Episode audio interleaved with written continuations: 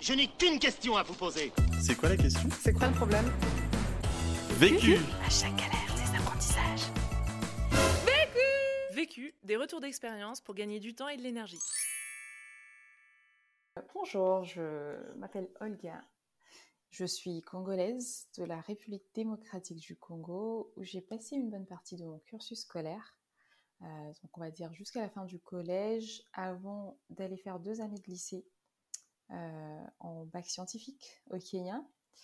Et euh, suite à l'obtention de mon bac, j'avais donc décidé de venir en France après admission à l'IUT de Béziers où j'ai donc passé mes deux ans de DUT et ensuite intégré une école d'ingénieur, INSA à Toulouse, où j'avais obtenu donc mon diplôme d'ingénieur en réseau, en informatique et réseau. La question. Comment s'engager pour l'égalité des chances dans son entreprise quand on est salarié? Le vécu. Je suis donc consultante en architecture des systèmes d'information chez Wavestone, qui est un cabinet de conseil de la place. Et euh, durant toutes ces années, on va dire à partir du moment où j'étais en école d'ingénieur, je me suis engagée pour l'égalité des chances et euh, contre les discriminations au sein de l'association Article 1. Et euh, aujourd'hui, j'essaie aussi de voir comment contribuer à ce même engagement au sein de mon entreprise. Premier apprentissage. Syndrome de l'imposteur. Comment réussir à faire de sa faiblesse une force pour savoir comment s'engager? Alors, j'ai, euh, comme je disais, j'étais, j'étais plutôt bonne élève. J'avais été euh, admise, mon premier choix finalement, en fait, pour venir en France, et celui qui avait été retenu. Mais dès mon arrivée en France, bah, il fallait, j'ai été confrontée à, différents défis qui ont très vite remis ma confiance en moi en question. Je donne un exemple, c'est que au Congo, par exemple, les, les, cours étaient plus théoriques. Il y avait très peu de pratiques donc, dans les matières qu'on avait. Ce qui fait que bah, techniquement, en fait, euh, je, n'avais pas forcément beaucoup d'expérience. Lors du premier TP d'électronique, euh, il fallait construire des binômes. Personne, en fait, ne voulait se mettre en binôme euh, avec moi et une autre copine à moi, une, sénégalaise, parce que toutes les deux, en fait, on avait, elle, avait fait une, elle avait changé complètement ce qu'elle faisait avant, donc le monde électronique était nouveau pour elle, et moi, bah, c'était tout à fait nouveau pour moi.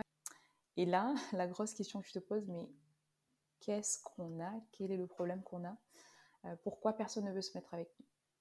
On s'est dit, bah, au final, euh, écoute, on va se mettre en binôme à ce premier TP pour, euh, pour pouvoir avancer, on fera comme on peut. La surprise, la bonne surprise, c'est que donc à la fin de ce TP, on a obtenu une, une note de 15 sur 20. Et ce qui a étonné donc les autres, les autres camarades. Mais cela n'a pas empêché qu'il y avait déjà un manque de confiance en moi qui avait été créé dès le départ on s'en rend pas forcément compte, mais les mots, des fois, ou certaines actions peuvent créer un vide dans les gens. Et c'était le cas pour moi. Et cela, en fait, a accentué donc mon syndrome de l'imposteur. Ce syndrome, en fait, il m'a suivi pendant euh, la suite de mes études, même si j'avais des bonnes notes, même si j'étais major de promo euh, à l'IUT, mais j'avais toujours en moi ce sentiment de euh, ce n'est pas assez suffisant, ce n'est pas ma place, j'ai pas ma place avec ces gens. Jusqu'à même mes premiers mois en entreprise, de fin d'études, j'avais toujours ce syndrome qui me poursuivait. J'ai quand même réussi à trouver un stage euh, dans, l'entreprise où je travaille aujourd'hui. Quelques mois après, on m'a proposé un contrat de CDI. Donc malgré tout ça, je me disais toujours oui, mais c'est donc ok, j'ai obtenu mon stage, ok, j'ai obtenu mon CDI, mais euh, est-ce que c'est vraiment ma place? Est-ce que je suis vraiment au bon niveau? Est-ce que je saurais répondre à tout, ces, à tout ce qu'on va me demander?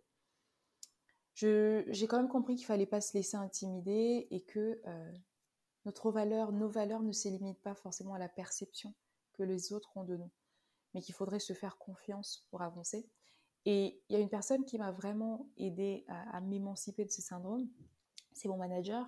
Euh, c'est-à-dire quand j'ai signé mon contrat CDI, mon premier projet, c'était euh, pour, pour un client et il fallait en fait voyager en Afrique du Sud. Et donc pour la petite anecdote, je venais juste de démarrer mon CDI et euh, une fois en fait il fallait faire donc la présentation du projet et euh, j'étais la seule femme noire de moins de 30 ans dans la salle et euh, ben, en fait il fallait que je présente le projet devant toutes ces personnes là j'ai pris mon courage à deux mains j'ai fait la présentation et en retournant m'asseoir mon manager il m'a dit tu te rends compte de ce que tu viens de faire? Tu te rends compte de l'impact de ce que tu viens de dire?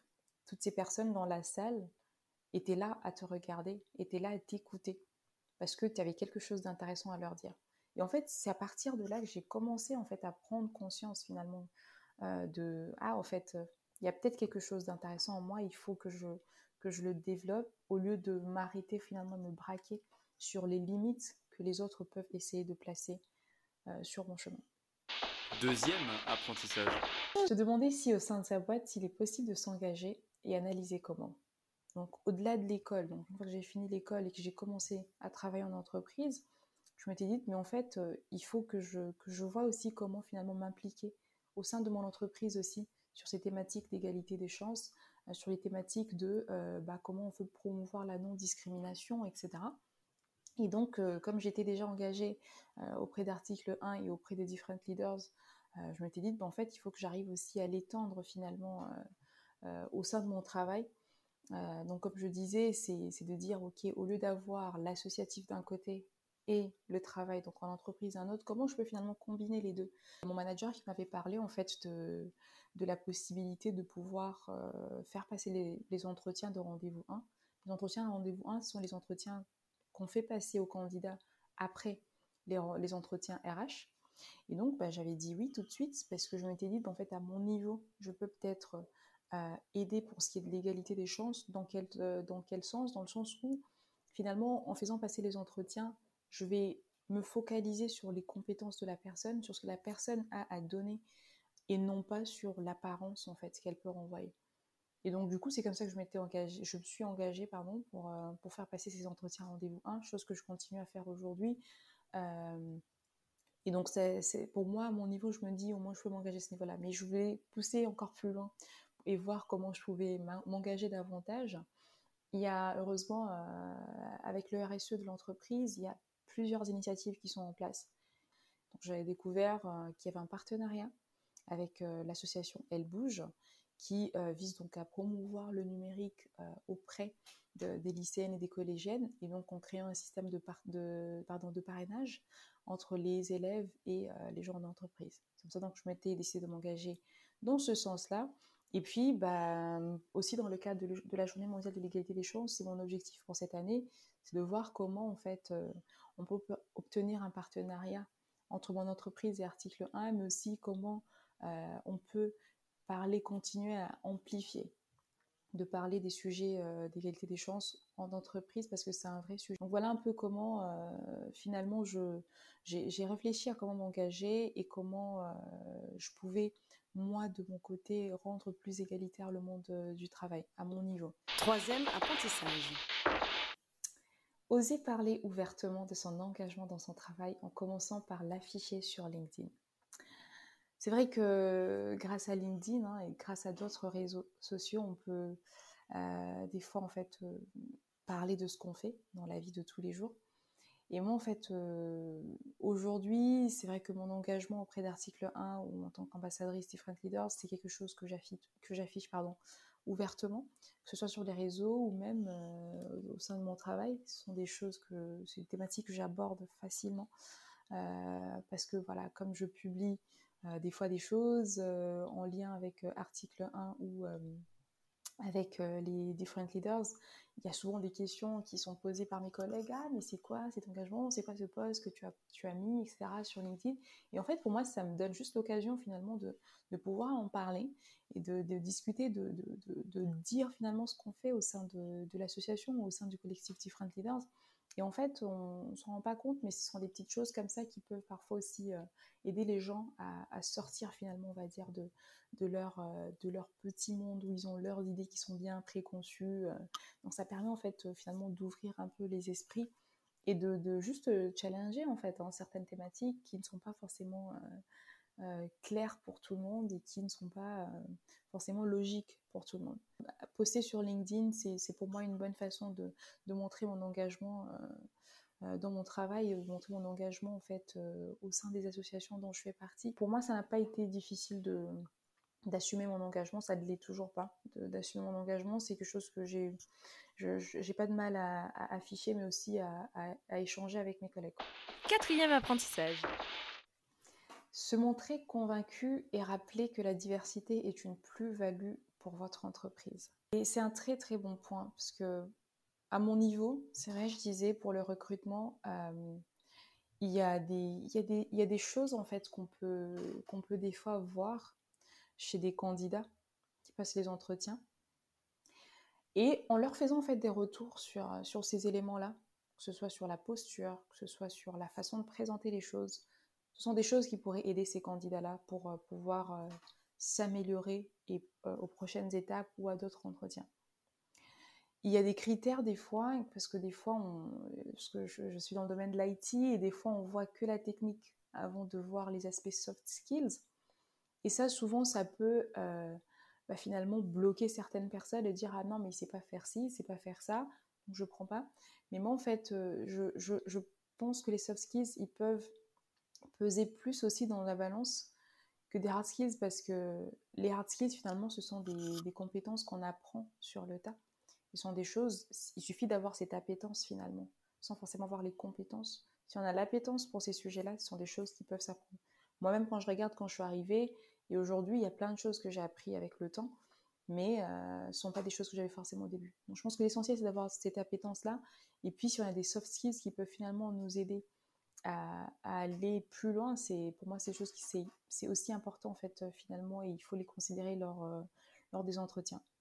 Parce que je considère que une personne qui a, un qui a eu un parcours euh, atypique, non linéaire, qui a subi des, différents types de, de, discrimination, qui est issu finalement de la diversité et qui, de par son parcours, de par son vécu, a pu détecter euh, certains, certains éléments en fait de, de, de, par, son, enfin, par son potentiel, en fait, le potentiel qu'il peut avoir, il a pu en fait découvrir peut-être certaines choses, a pu développer certaines compétences en elle.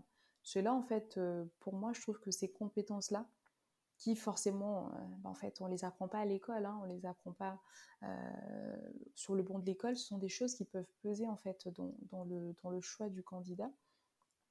Et euh, ça permet en fait finalement de, moi quand je fais passer les entretiens, je prends ces différents paramètres en fait en compte, au-delà des compétences techniques, parce qu'il y a des, on reçoit aussi des gens qui, qui ont fait l'école de commerce pour un métier IT.